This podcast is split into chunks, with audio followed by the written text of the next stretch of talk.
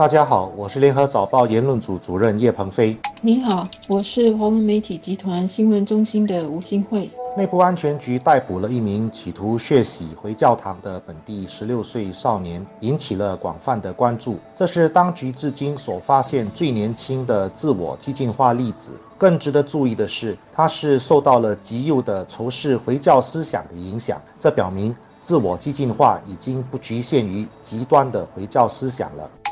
南洋理工大学的一项调查显示，冠病疫情让更多人使用社交媒体。而其中的原因可能是人们感到孤独，这是因为接受调查的人当中呢，有百分之三十五说他们有时会感到缺乏陪伴，另外有百分之十九说他们经常感到缺乏陪伴。此外呢，有百分之三十二的人说他们有时会感到被遗忘，另外有百分之十八的人说他们经常感到。被遗忘。南大的这项调查是通过网上进行的，所以参加调查的一千六百多名本地居民当中，有近八成的年龄是介于二十一岁到五十岁。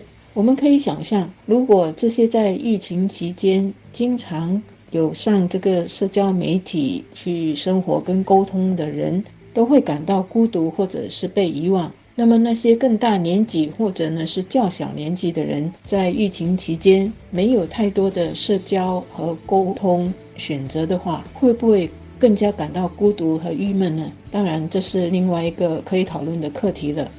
刚好很多自我激进化的例子都是因为接触了互联网上的极端思想而造成的，所以结合这两个现象，或许可以探讨一些应对的办法。互联网的特点就在于使用者以年轻人为主，特别是所谓的网络原住民。他们一出生就已经处于智能手机和移动互联网普及的时代，所以对他们来说，虚拟世界和现实世界的界限可能没有他们的上一代那么清楚。因此，互联网上的各种真真假假的信息以及似是而非的观点，就有可能对他们产生极大的影响。特别是上网是一个非常个人的活动，甚至是一种孤独的活动。如果接触到自己认为非常特别的观点，加上年轻人的想法相对单纯，就很可能不加思索地接受，变成了自己的世界观和人生观。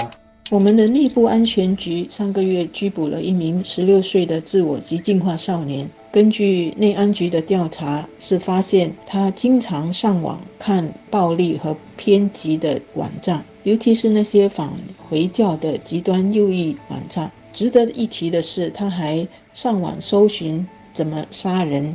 用什么武器？和去哪里买武器？等等的这些网站内容，可见网络世界的许多很暴力、很极端和充满仇恨的言论和资料是很公开的，谁都可以看到、找到，根本就没有是非对错。虽然说这就是网络的自由世界，但是这是能够让世界放心和安全的自由吗？十六岁的少年为什么会沉迷于网上的编辑言论和极端行为？这个值得当局在对他进行改造的时候多加了解，包括了解他跟家人的关系、他自己的生活圈子和所接触的事物等等。主要是了解是什么根本的原因把他引到网络的黑暗世界。毕竟呢，网上是什么内容都有的，是自己的选择，要看黑暗。或者其他较积极的思考性的内容。南大这个针对一千六百零六名本地居民所做的调查，八成的年龄介于二十一岁到五十岁。他们在疫情期间因为各种隔离措施，所以上网的时间大量增加。值得注意的是，有一半的受访者觉得自己有被世界遗忘的感觉。激进思想的一个特点就是抱团取暖的亲切感。凡是认同同一种激进思想的人，就算互不相识，也会觉得对方是自己人。这种对于感觉孤独的人来说，难免有很大的诱惑力。特别是对自己的身份还缺乏安全感、对未来感觉恐怖莫名的年轻人来说，这种亲切感是非常有吸引力的。现实中，私会党或街头党。也是利用年轻人的这种心理来招募新党员。不少人在冠病疫情期间，因为感到孤独或者被遗忘，而多使用了社交媒体。这种心理情绪是值得社会和家人留意的。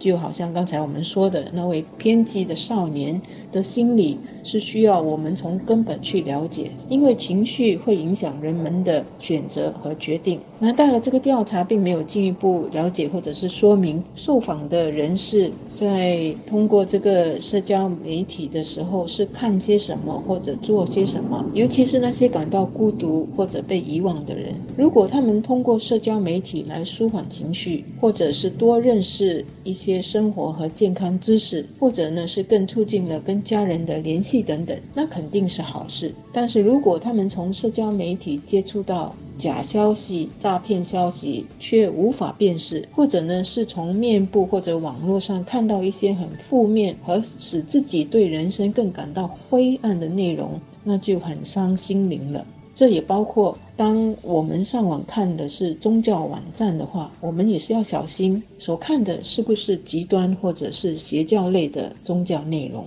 另外呢，就是现在网购很方便，上网买什么东西都很方便，但是这样的网购，我们也是要留意，除了防范。诈骗分子在网购上面骗你的钱之外，其实呢，网上还有很多非法的买卖行为，比如说买卖武器、买卖毒品和毒药等等，网上是可以有这些买卖的。那我们就要留意家人在网上是否有一些奇怪的购物行为，这样呢，能避免他们上当，避免他们被洗脑，而这些未必就是年轻人才会做的。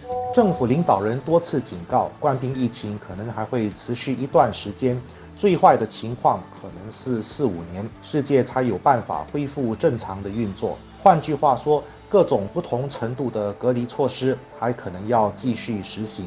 孤独感或者被世界遗忘的感觉，就可能会感染越来越多的年轻人。如果他们在互联网上不幸接触到极端的思想，自我激进化的机会也就会更高。所以，我们有必要重视这个长期的挑战。家庭、学校和社区都必须携手合作，关注年轻人的心理健康，避免他们对未来失去希望。最近，政府领导人多次提到所谓的“重新设定”的概念，希望改变科技和疫情加剧社会分化，特别是贫富差距扩大的问题。很多的研究发现，年轻一代比起他们的父母辈。更加不容易组织家庭、累积财富。我们必须把这个问题当作重大的挑战，避免代际鸿沟，破坏社会和谐。不过，网络世界的自由不能无法无天，这是需要各方努力来维持的。也就是说，健康的网络世界是需要大家来维持的。网络平台的业者、网络和科技公司等等，尤其应该做好自己的本分。看到自己的网络和平台流传着一些非法的买卖、伤天害理的内容和留言时，应该自己就加以撤除和封闭。网络公司是应该负起更大的社会责任的，不能只是顾着赚流量和广告的钱。